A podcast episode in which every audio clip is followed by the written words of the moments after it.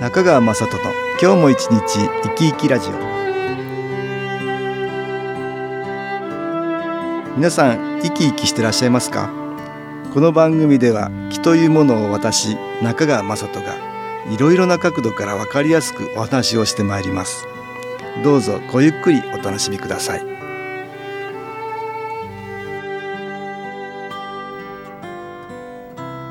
中川雅人の今日も一日生き生きラジオ。この番組は気のある生活あなたの気づきをサポートする株式会社 SAS がお送りします。おはようございます。株式会社 SAS の中川雅人です。今日は社員の紹介ということで大阪センターに勤務してくれている平尾きび子さんにお話を聞きたいと思います。平尾さんよろしくお願いします。よろしくお願いします平尾さんはもう結構長いですよね入社されて。いつ入社でしたっけ？神戸の震災があった、うん、その年の1月に入社いたしました。そうするともう20年以上はなりましたかね。なりますね。新機構をよく知って入社されたんじゃないんだよね確かね。はい。その辺のいきさつをちょっと教えてくれる？知り合いが前会長と結構知り合いでして、その人の紹介で気候の人を探しているのよって言われて気候っていうのは知ってたの？で人を飛ばすような気候しか知らなかったので、多分それだろうなと思って。入ったら違った。全然違いました。まず肺元気っていうのも知らないし。はい。どうされたの？教えていただいたんですけれど、触るのも怖くって。怖くて？はい手になんかビリビリくるんじゃないかな。触ったら何か変なこと起きるんじゃないかなって。で触ってみたけど何でもなかったんですよ。はい何でもなかったです。で、うん、教えてもらってすんなりと理解できたの？いえ不思議なことばっかりなのでなんか後で聞いた話では多分いつか辞めるんじゃないかって言われてま 言われてたの？はい。まあそうだよね。何も知らなかったらね。人から気が出るのはわかるけど機械から気が出るって。でもだんだんそれが理解できるようになったんだね。そうですね。ある日すごく人とお話してて嫌な思いをしたんですね、うん、なんかすごい自分が負けたようで夜眠る時にもう悔しくて悔しくてたまらなかったんですよ、はいはいはい。であの肺元気は心にも効くって聞いたので、うんうん、一回試しに胸に肺元気を当てて寝てみました、そしたらとても素晴らしい夢を見て、ええ、気持ちが良くなって、うん、で夢だって自分では分かってるんですね、でこの夢を覚えておこうと思ってたんですけれど、朝起きたらすっかり忘れてしまって その代わり嫌な気分も全くなくなってたなくなっていった。それなんかやっぱりあるなと思ったそうなんです。これは何かあると思いました。あそれで肺炎期もやるようになって。はい。入社してからいろいろ勉強したんだよね。そうです。だから皆さんに教えていただきながらっていう感じです。よ、うん、ってことは肺炎期を持ってる方がセンターにも来るから。はい。センターに来られる人にも教えてもらって。そうです。いろいろ教えてくれた、はい、いろんな人が、はい、研修講座にも行かれたんだよね。はい。入社してからスタッフで行きました、うん、何か発見もしくは変わったことがあった？はい、うん、私は再婚なんですけれど、うん、こんな人とまたなんで結婚したのかと思うぐらい主人が短気な人だったんですね気を受けると何でも良くなるって聞いてたので、うん、帰ったらきっともうすぐ良くなると思ってましたら、うん、ご主人の性格も変わるんじゃないかと、はい、思ってたんです、そしたら、自分が抑えてたことがどんどん出だして、主人になんかボンボン言い出したんですね。そうなの、はい。えー、逆にね、はい、喧嘩になるじゃないですかそそうです。だから1年ぐらいは喧嘩してました、うん、喧嘩してたの？で主人はあそこに行ってから私がおかしくなったって言ったんですね。あそうですか、はい、あ要はいろいろ溜め込んでいたものが吹き出すっていうね、うん、そこに抑えているとどんどんどんどん溜まっていくからきっと気を受けたことで、うん吐き出すような感じになってたの、ね、そうですね、うん、なんか子供の時から我慢することが美徳みたいに教えられてきてたので、うん、ずっとなん、うん、言わずに我慢してたことがいっぱいあって、それがどんどん出てきたんだと思います。ここで音楽に気を入れた CD 音気を聞いていただきましょう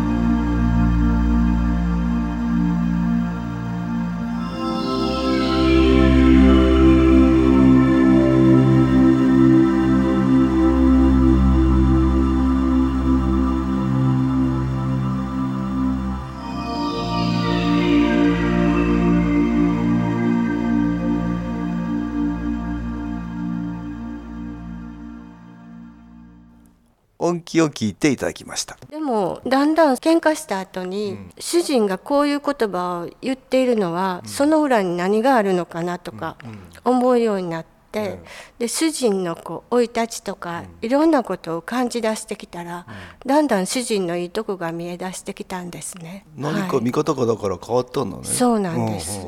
うんうん喧嘩もなくなりました。恥ずかしい話ですけれど、壁に穴が開いてたんですが。ご主人は腹立つとバーンってこう壁を叩くそれはなくなったんです。はい。で、あの会長に「主人が変わったんですよ」って話すたびに、いつもそれは平尾さんが変わったからだよ。自分ではあんまり気がる気がつかなかったんですけれど。その人の気が変わると周りの人が変わるってね。そうですね、それを身をもって体験されたんだ、はいその通りです。今はもうあの喧嘩もなく。えー、と一度肺元気をバージョンアップした時に強力なやつにね、うんただ主人がまたした時ね、うん。うん、おかしくなって怒ったりとかすごくそういうのが出てきまして、うん。2階のお部屋をん。穴が開いてる箇所が何箇所かあるんですけれど その時は今をまたやりだしたもので、これはもうお客さん来られたら困ると思って、ええ主人のとこに行って、ええ。壁殴るんだったら私殴ってって言って、うん。主人の手をギュッと押さえて、うんうん。主人を抱きしめるみたいにしたんですね。うんそしたらなんかストンって正気に戻って、うん。あなんかやっぱり正気じゃなかったみたいだったんだ、うん。目がすくごく怖かった怖かった、うんうん、そしたらそれからん。全くなくなりました、ああしたくなりまああそう。いやだんだんだんだんなんかそのさせてたマイナスの気っていうのがあったけ。どそれがどんどん消えていってたんだけど残ってたのね？じゃあはい最後の何かが、はい。それが、うん、出てきたんだ、はい。うん、バージョンアップでちょっと強力に気がいくようになってね、肺元気が私を殴ってって言ったら、ね、殴られてたら大変だったかもしれない。なぜかその時は、うん勇気が出たっていうのが、そうですか、うん、すごく怖かったんですけども。あそう。自分でもよくしたなと思うぐらい。で今はじゃあ何にもそういうことはないんだ。全くそれはなくなりました。もちろん小さい喧嘩はありますけども、だけど、平尾さん自身もストレスをためることなく、はい。ご主人もたまることなく。平穏無事に。そうですね。最近はいい夫婦だなって主人が 自分で言うんですよね。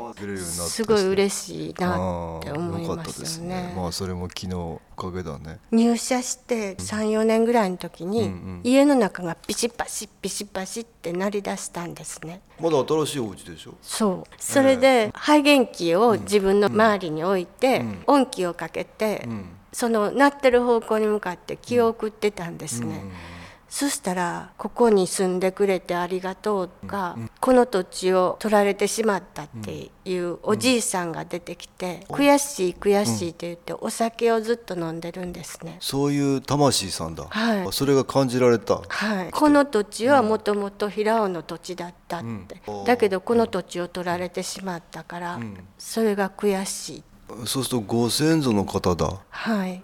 たまたまそちらに行って家買われたんでしょ？そうなんです。それも不思議なことに、最初見に行った時はすごい山の中で、でちょうど4月なのに雪がすごい降った後に行ったもんで、そのぐちゃぐちゃだったんですね、で私が車運転してたもんで、もうこんなとことても住めないって 住めな言っいってて山の中だしはい、帰雪もあるだし。ってきたんですね、うんうんうんそしたら夏になったら、今度は主人が「もう一回行ってみよう」って言って、今度は主人のバイクうん。に2人で乗って,、もう一回そこ行ってみたら、そういうところだから夏すっごい涼しいんですよあね。ーすごくいい感じに見えたんだそうなんです。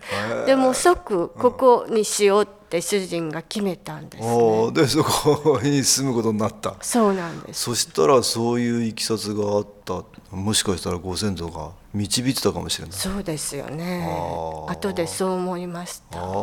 その時に主人にそのことを話したら、騙されてその土地取られたらしいんですね。ああなるほど。騙した人に何か持ってこいって言うとけって言ったと思う。話をねそういうふうに茶化してたんですよ。ああなるほど。でそういうことは4月にあったんですが、その年のお盆にお墓参りに行って帰ってきましたら、今度また私腰が痛くってすごく痛くなって、その時初めて主人が肺元気を持って私の腰に当ててくれたんですけれど、で主人の手を私がこうかするようにして、この土地に住んでくれてありがとうありがとうって言ってそのご先祖さんが出てきて。そうですか、えーそうするとご主人は何だろうと思いながら。はいでもちょっとは信じてくれたみたいですけどね、こういう見えない何かがあるんだっていうこと、ご主人はそういうのは信じてなかったけど 奥さんがそんな風になって。不思議なことはあの入社していろいろありました。勉強になりますねいろんなことが。はい。今日は大阪センターを担当してくれてる平尾紀美子さんにお話を伺いました。平尾さんどうもありがとうございました。ありがとうございました株式会社 SS は東京をはじめ札幌名古屋大阪福岡熊本沖縄と全国7カ所で営業しています。私は各地で無料体験会を開催しています。2月11日土曜日には東京池袋にある私どものセンターで開催します。中川雅人の気の話と気の体験と題して開催する無料体験会です。新気候というこの気候に興味のある方はぜひご参加ください。ちょっと気候を体験してみたいという方体の調子が悪い方ストレスの多い方運が良くないという方気が出せるようになる研修講座に興味のある方自分自身の気を変えるといろいろなことが変わります。そのきっかけにしていただけると幸いです。2月11日土曜日午後1時から4時までです。住所は豊島区東池袋1-30-6池袋の東口から歩いて5分のところにあります。電話は東京03-3980-8328 3980-8328です。また SS のウェブサイトでもご案内しております。お気軽にお問い合わせください。お待ちしております。